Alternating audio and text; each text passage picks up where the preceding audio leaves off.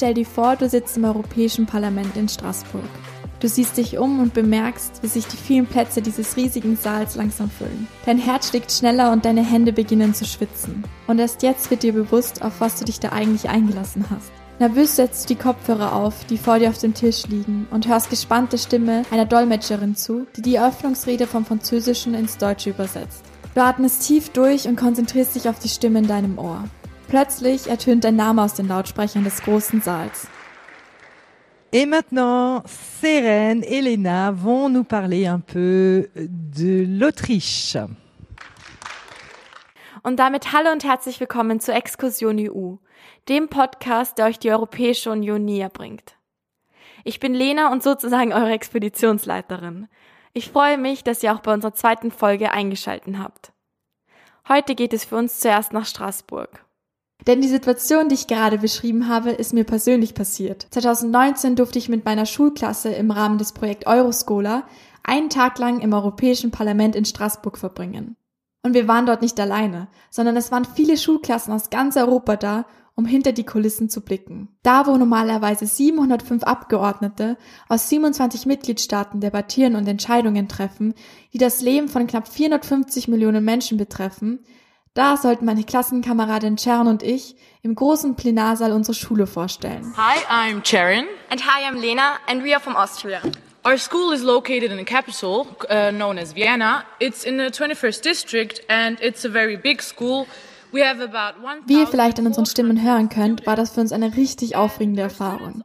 Deshalb wollte ich jetzt, drei Jahre später, nochmal bei Chern nachfragen, wie sie unseren Besuch im Europäischen Parlament in Straßburg in Erinnerung hat weil sie inzwischen in Deutschland Medizin studiert, haben wir uns online verabredet und uns gemeinsam die Aufzeichnung von damals angeschaut. Wir starten jetzt einfach mal das Video. Bereit? Ja, okay.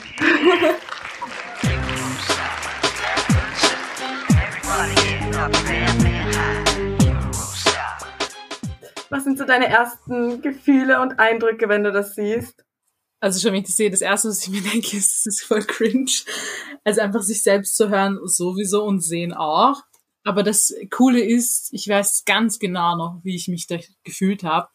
Weil am Anfang war ich like, ja, voll locker, ist voll easy. Wir haben uns ja nicht vorbereitet, aber ich meine, wir mussten, ich musste eine halbe Minute reden und irgendwas über unsere Schule sagen. Aber als ich dann dort stand und dann wirklich raufgeschaut habe und dann waren da so viele Leute, also das sind ja wirklich viele Menschen ich erinnere mich, wir waren ja in so einem Raum und wir sind an einem Tisch mit, ich glaube, Leuten aus Rumänien, aber ich bin mir nicht mehr sicher, gesprochen. Die waren von überall, glaube ich, also von ganz Europa. Ja, genau, aber auf unserem Tisch. Und dann gab es da wirklich Leute, die hatten so Mappen und waren so richtig vorbereitet und wussten, was sie sagen werden. Und dann hatten wir auch, uh, Panik, ich erinnere mich mal gut, wir haben das so wir dachten so, nein, wir hätten das vorbereiten sollen. Dann haben wir noch sehr viel gelacht vor allem über unsere 17-jährigen Ichs.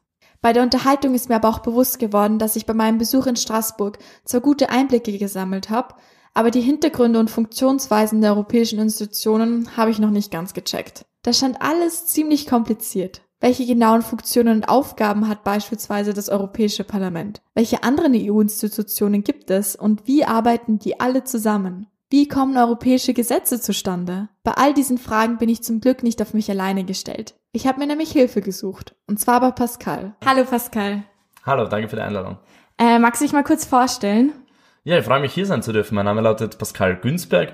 Bin auf der einen Seite Lehrer für Geografie und Geschichte, habe also dort ganz viel mit EU-Themen im Unterricht zu tun. Und auf der anderen Seite habe ich auch den Verein Poledu gegründet. Das steht für Politics und Education und da setzen wir uns zum Ziel, Politik verständlich zu machen, also junge Menschen politisch zu bilden und all die Themen, die manches Mal vielleicht kompliziert wirken, einfach und verständlich zu erklären. Und was sind jetzt so die konkreten Aufgaben des Europäischen Parlaments? Man sagt, das Europäische Parlament vertritt die Bürgerinnen und Bürger in der EU. Das heißt, dort wird wirklich die Politik gemacht, dort werden vor allem Gesetze beschlossen. Also damit sich was ändert in unserem Leben, damit sich in der EU etwas verbessert, braucht man immer Gesetze. Ein Gesetz ist das, wo einfach auf Papier steht, ja, was gilt denn nun und was wird anders gemacht künftig oder woran müssen sich die Menschen, die Unternehmen etc. halten. Und das wird im EU-Parlament beschlossen, in Brüssel, in Straßburg, dort sitzen die Abgeordneten, Die debattieren darüber, also diskutieren. Was äh, finden sie gut an einem möglichen Gesetz? Was finden sie schlecht an einem möglichen Gesetz? Wie könnte man es anders machen? Und am Ende wird abgestimmt und wenn eine Mehrheit dafür ist, dann tritt dieses Gesetz auf EU-Ebene in Kraft. Das heißt, die EU-Mitgliedstaaten und das Europäische Parlament beschließen also die Gesetze. Und wer entscheidet dann, welche Abgeordneten im Parlament uns vertreten? Ja, das ist die einzige EU-Institution, die wir EU-Bürgerinnen und Bürger selbst wählen. In Österreich heißt das, jeder ab 16 Jahren darf da mitentscheiden. Noch ein paar andere Gründe, aber vor allem das Alter ist entscheidend für das Wahlrecht. Und das Parlament ist das, was wir direkt wählen. Wir wählen aber nicht die Abgeordneten, wir wählen Parteien, so wie wir es in Österreich kennen. Das heißt SPÖ, ÖVP, die Grünen, die NEOS und die FPÖ. Genauso wie bei der Nationalratswahl zum Beispiel. Und je nachdem, wie viele Stimmen die bekommen, so viele Abgeordnete äh, dürfen sie im Verhältnis die jeweiligen Parteien auch dorthin schicken. Insgesamt gibt es im EU-Parlament 705 Abgeordnete. Das haben wir schon gesagt, die EU hat 27 Staaten, 705 Abgeordnete. Das klingt jetzt sehr viel, aber bei 27 Staaten ist das gar nicht mal so viel. Und wie viele Abgeordnete jedes Land bekommt, das hängt von der Größe ab. Frankreich, Deutschland, also die ganz großen Länder, durchaus auch Spanien und Italien, haben natürlich viel mehr Abgeordnete als die kleineren Länder. Österreich hat 19 Abgeordnete in der Europäischen Union und die vertreten eben unser Land und so hat jedes Land seine Abgeordneten von den verschiedensten Parteien. Im Parlament sitzen aber nicht immer die Länder zusammen. Das heißt, es sitzen dort nicht alle Österreicher gemeinsam und links davon die Deutschen und rechts davon die Belgier und so weiter, sondern es sitzen dort in Fraktionen zusammen. Das heißt, wenn jetzt zum Beispiel von der österreichischen Volkspartei, von der ÖVP, jemand in das Parlament geschickt wird, dann sitzt er dort mit denen aus allen Ländern, die auch der jeweiligen Volkspartei angehören, also mit den Schwesternparteien der ÖVP und nicht mit den anderen Österreicherinnen und Österreichern.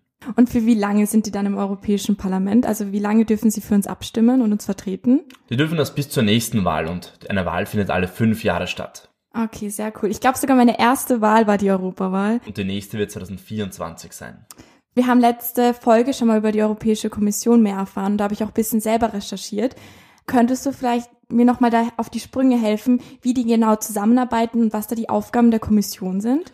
Jetzt haben wir gesagt, das Europäische Parlament macht die Gesetze, also stimmt über die Gesetze ab und wird von uns Bürgerinnen und Bürgern gewählt und besteht aus 705 Abgeordneten. Die Kommission ist da ein bisschen anders. Die kann Vorschläge für Gesetze machen. Die kann also einen Vorschlag machen, hey, das fänden wir wichtig, das fänden wir gut in der EU und darüber stimmt dann das Parlament ab. Und es ist ein bisschen kleiner, es sind nicht 705, sondern gerade mal 27 Kommissare in der Kommission.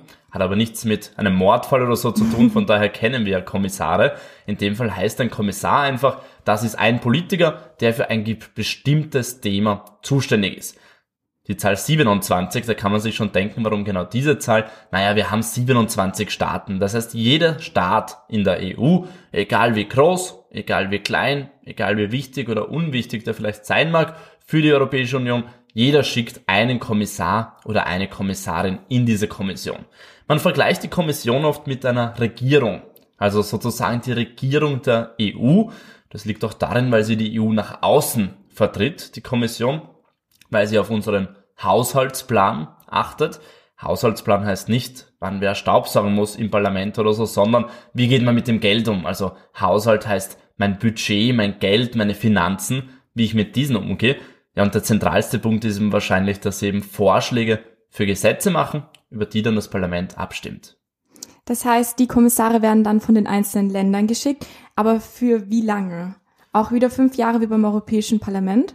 ja, für die gesamte Arbeitszeit, die die Kommission hat. Und das ist aber ein Unterschied zum Parlament, dass wir die nicht wählen.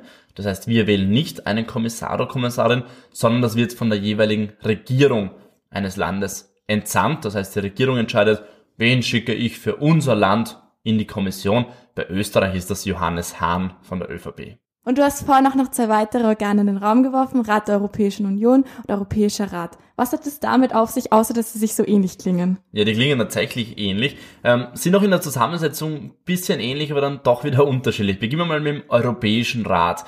Der Europäische Rat, der gibt die großen Themen, die großen Linien der EU vor. Also in welche Richtung soll sich die EU bewegen, in welche soll sie sich nicht bewegen, wie backen wir die ganz großen Probleme und Lösungen an. Und da drinnen sitzen eigentlich wiederum 27 Personen, nämlich die Staats- und Regierungschefs. Also der Bundeskanzler ist das im Fall von Österreich als Regierungschef. Bei den anderen Ländern ist das immer ein bisschen unterschiedlich, also je nachdem, was für ein System denn die haben. In Deutschland ist es beispielsweise auch der Bundeskanzler, in Frankreich hingegen gibt es ein anderes System, da ist es der Präsident, der dann der Staats- und Regierungschef ist. Und die 27 Staats- und Regierungschefs, also aus allen Staaten, treffen sich in diesem Europäischen Rat, um eben bei einem solchen Ratstreffen die großen Linien, die großen Herausforderungen der EU zu diskutieren und dann auch äh, Beschlüsse entsprechend zu fassen, wobei da Einstimmigkeit gilt. Das heißt, alle müssen dafür sein, auch äh, die aus vermeintlich kleineren Ländern, genauso wie die aus den vermeintlich größeren Ländern. Das ist der Europäische Rat. Der Rat der EU hingegen, den kann man auch Ministerrat nennen, wenn man so will. Das heißt, da treffen wieder 27 Personen aufeinander aber äh, in dem Fall nicht immer die 27 gleichen Personen, sondern die Ministerinnen und Minister der einzelnen Länder, die halt zu diesem Thema gerade passen. Also wenn es jetzt in der EU beispielsweise um Migration, Einwanderung in die EU geht, dann treffen sich die 27 Innenministerinnen und Minister. Wenn es um die Covid-19-Pandemie geht, dann treffen sich die 27 Gesundheitsministerinnen und Minister. Wenn es um Schule geht, treffen sich die 27 Bildungsministerinnen und Minister und so weiter. Und äh, ich denke, du kannst dir denken, wie das dann aussieht mhm. und zusammen äh, sich stellt. Das heißt, da sitzen 27 Ministerinnen, die zu ihrem Thema Experte sind und die ihr jeweiliges Land dabei vertreten und natürlich auch die Interessen, die das jeweilige Land hat, weil natürlich hat jedes Land selber auch ein, ein Interesse. Und in der EU geht es dann darum, sein eigenes Interesse zu wahren aber insgesamt zu einer guten Lösung, die die EU als Gesamtes weiterbringt, zu kommen. Und wie oft treffen Sie sich dann? Also beim sozusagen bei dem Ministerrat, beim Rat der Europäischen Union, äh, denke ich mal, kommt es darauf an, äh, welches Problem gerade ansteht oder welches Thema gerade zum Diskutieren ist. Aber beim Europäischen Rat, wo sich die Regierungschefs treffen, wie oft treffen die sich denn, um diese Leitlinien zu bestimmen? Na, der Europäische Rat hat grundsätzlich fixe Termine, an denen er sich trifft, aber meistens sind es viel mehr als die, je nachdem, was gerade so zu tun ist hier eine Pandemie, da ein Konflikt, dort ein Krieg leider. Und dann sind es schon große Herausforderungen und das nennt man dann den sogenannten informellen Rat. Also ein Ratstreffen, wo die Staats- und Regierungschefs sich treffen, aber das eigentlich nicht am Plan gewesen wäre. Aber man kann halt nicht immer warten, bis das nächste Mal äh, steht. Das kann oft mehrere Monate sein. Gerade im Sommer trifft man sich äh, nicht so oft und dann kommt ein solcher informeller Rat zustande, wo man sich eben kurzfristig trifft. Das ist ganz häufig in Brüssel ähm, mhm. Brüssel ist, wenn man so will, die Hauptstadt der EU oder das Herz der Europäischen Union. Warum? Naja, dort sind die meisten Organe der Europäischen Union angesiedelt. Und darum treffen die sich äh, oft in Brüssel, ganz häufig aber auch in einem bestimmten Land der EU. Das ist aber immer ein anderes, nämlich das das sogenannte, den sogenannten Ratsvorsitz gerade eben hat. Das heißt, jedes halbe Jahr hat ein neues Land den Vorsitz Österreich hatte das auch 2018 für ein halbes Jahr. Jetzt kann man sich schon ausrechnen, bei 27 Staaten dauert es jetzt ein klein wenig, bis wir wieder drankommen. Ähm, aber wir waren 2018 das letzte Mal. Jetzt zu dem Zeitpunkt, wo wir diesen Podcast aufnehmen, im ersten Halbjahr 2022 ist Frankreich Ratsvorsitzender. Und dementsprechend finden auch viele Treffen in Frankreich statt. Weil was heißt das Ratsvorsitz? Das heißt eben, ja, man hat den Vorsitz, man koordiniert sehr viel, man versucht Schwerpunkte zu setzen und man versucht, die 27 Staaten an einen Tisch zu bringen, um was voranzubringen. Das klingt nicht nach einer ganz einfachen Aufgabe, auf jeden Fall sehr spannend. Jetzt muss ich aber nochmal nachfragen, weil es gibt Europäischen Rat und Rat der Europäischen Union. Jetzt habe ich aber auch mal gelesen, es gibt einen Europarat. Ist das irgendwie eine Abkürzung oder was hat es damit auf sich? Europarat äh, ist wieder was anderes. Das geht auch ein bisschen äh, geschichtlich zurück. Ähm, den gibt schon sehr, sehr lange eigentlich, äh, ziemlich genau gleich lang wie die Europäische Union. Ist aber wieder was anderes und gehört jetzt äh, nicht zu diesen zentralen Organen der Europäischen Union. Äh, ganz schön verwirrend, aber das braucht's halt einfach, weil worum geht's in der EU? Die EU soll ja soll es nicht geben, damit es sie einfach gibt als Selbstzweck, sondern die will was voranbringen und tun.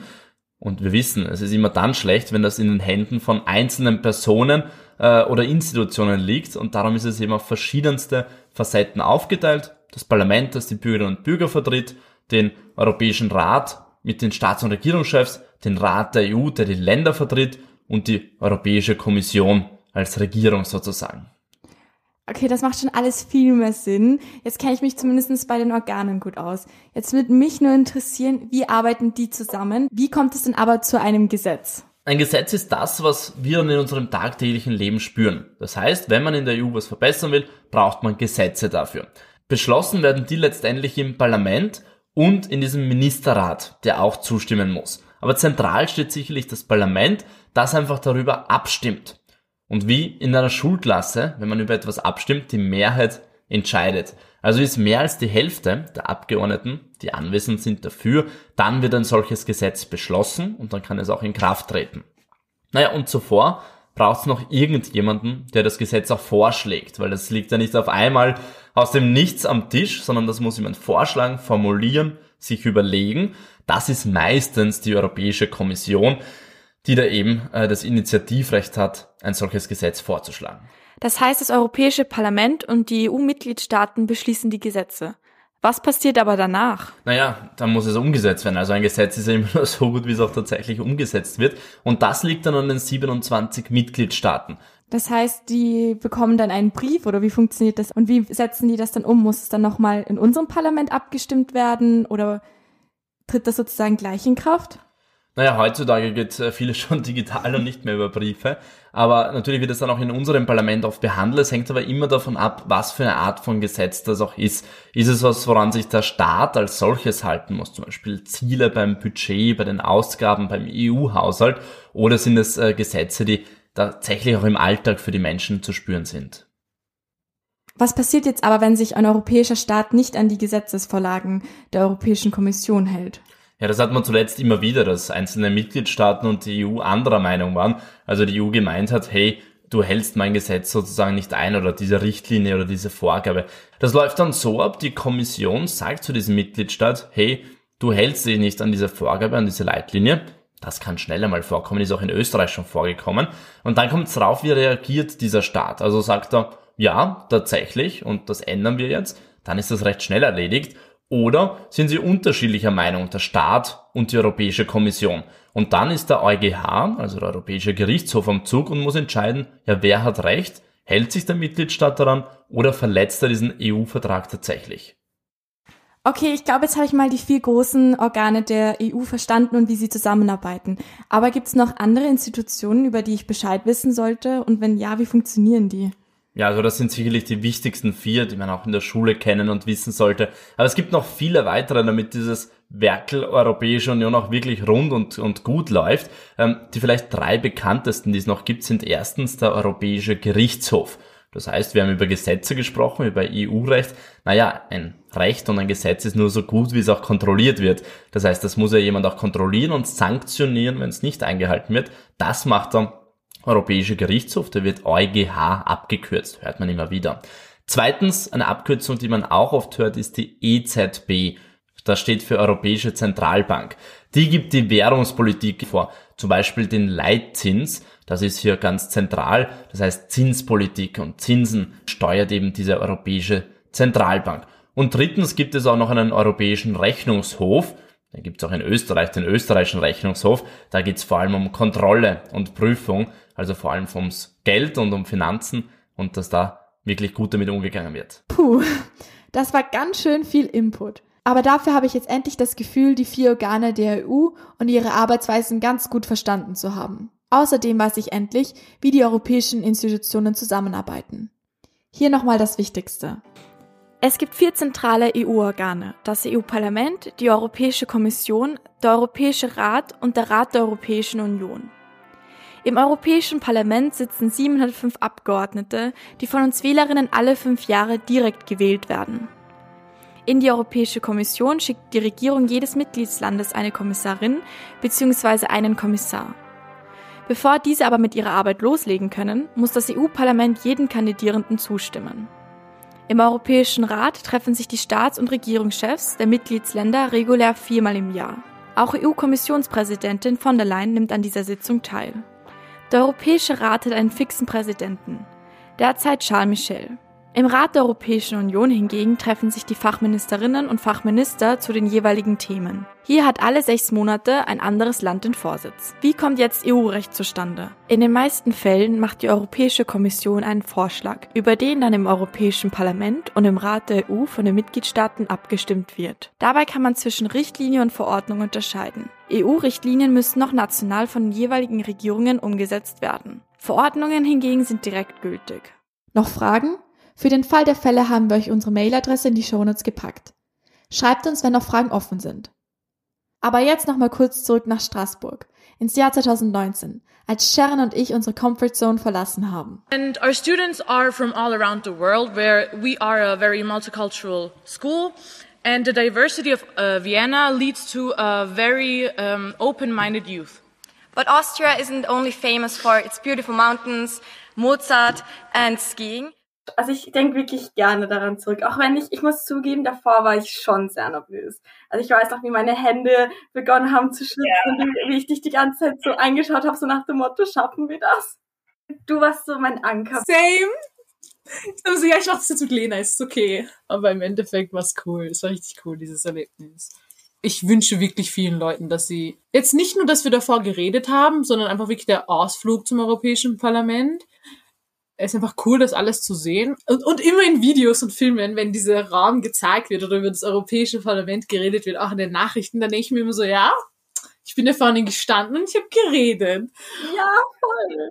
Und ich finde, es hat auch viel das alles nahbarer gemacht, das Ganze. Mit Sharon habe ich dann noch über Gott und die Welt gesprochen und wir haben auch drei Jahre später gerne auf diese Erfahrung zurückgeblickt.